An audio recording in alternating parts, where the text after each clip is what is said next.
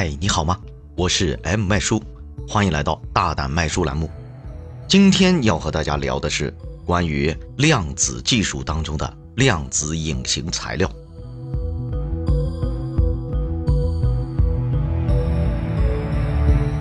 那么，量子隐形真的能够让人隐形吗？鉴于最近这些年对量子技术追捧。人们对量子这样东西有很深的误解，那么今天希望给大家带来一些真相。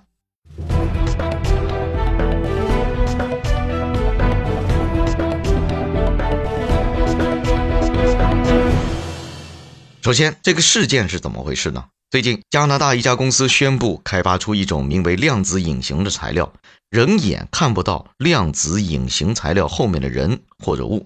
这家名为“超级隐形”的公司还发布了多个视频，展示了量子隐形材料多种潜在的应用场景。隐身隐形是人类长期以来的梦想，在国内外武侠、魔幻、玄幻、科幻等小说当中，都可以看到相关的描述或者是情节。例如说，电影《哈利波特》当中的隐形斗篷。但是这里需要说明的是，在人们想象当中的隐形，跟在军事领域当中的隐形是截然不同的两个含义。人们通常理解的隐形是人眼看不见，跟环境融为一体；但是在军事领域，隐形主要是指不被雷达或电磁波探测设备发现。超级隐形公司的量子隐形材料属于前者。它的特点在于不使用电源，像纸一样薄，颜色接近无色。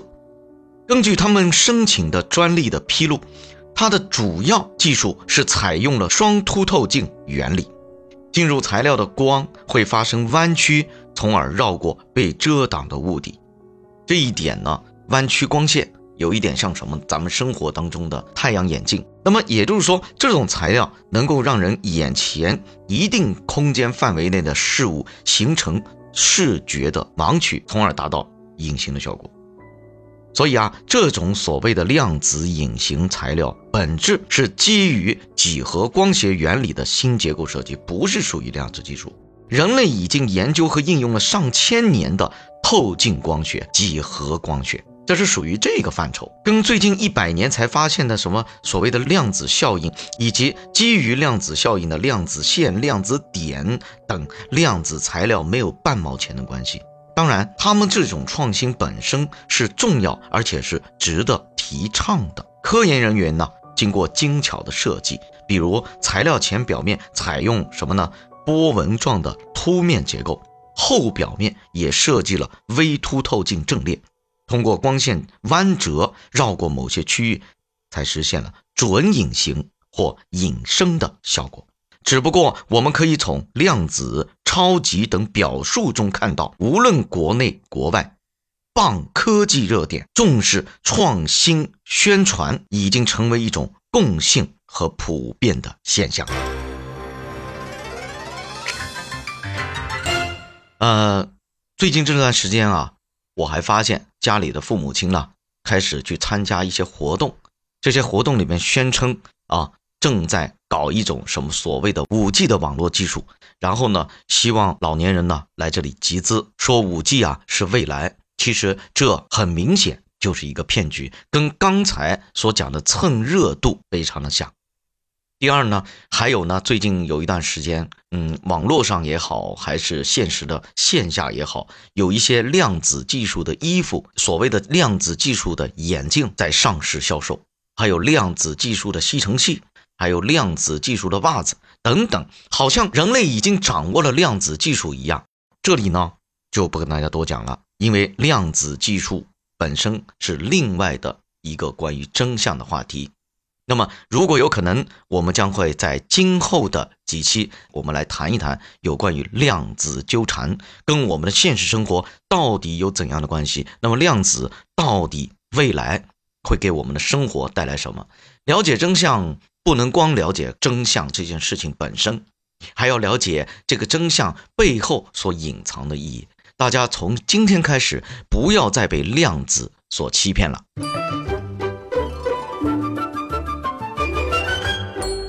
了，聊完了量子技术，我们来聊一聊最近的一个小热点，也就是什么呢？关于假死。最近啊，有新闻报道，美国医生宣布首次实现人类假死。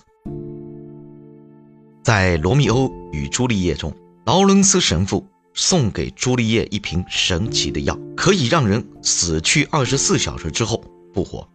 结果朱丽叶做到了。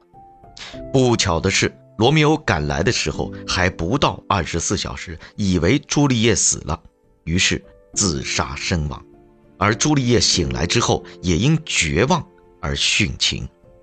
假死成就了一出文学史上著名的悲剧，但是新闻当中提到的假死却是一场医学研究，这到底是怎么回事呢？如果你觉得把朱丽叶的例子举出来纯属抬杠，那我们来看看，其实，在二零一一年《重症监护医学杂志》上就有一个关于假死的案例报道。他说的是什么呀？一个五十五岁的男子啊，先是心脏骤停，继而呼吸骤停，进行心肺复苏之后恢复了自主循环。医生呢进行了低温治疗，用以保护神经。但是在恢复到三十六点五摄氏度的时候啊，这位患者就失去了神经知觉。瞳孔反应突然变得延迟，角膜反射没有了。那也就是说，这个人有可能要死了。二十四小时之内，患者呢丧失了剩余的颅神经的功能。经过反复的检查，医院宣布已经脑死亡。患者的家属同意捐献器官。脑死亡宣告之后的二十四小时，这个患者呢就被送到了手术室收集器官。医生发现患者突然恢复了角膜反射。咳嗽反射，还有自发性的呼吸。这里呀，需要提示一下，目前咱们判断一个人是不是真的死了，要看是否脑子死了，也就叫脑死亡啊。所以，即便一个人是植物人，只要是脑子没死，还是可以判定为这个人是个大活人。美国的神经病学会的指南有着关于成年患者脑死亡的诊断标准。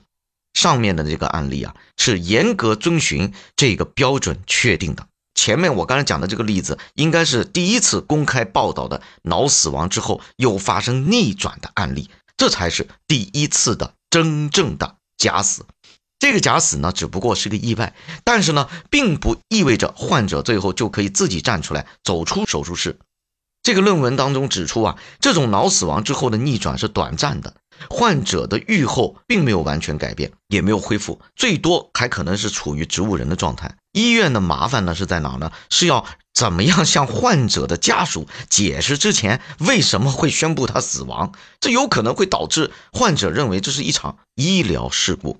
那么现在很多网络上的内容啊，忽略了新闻事实，使用了一些标题，我们把它称为什么呢？标题党。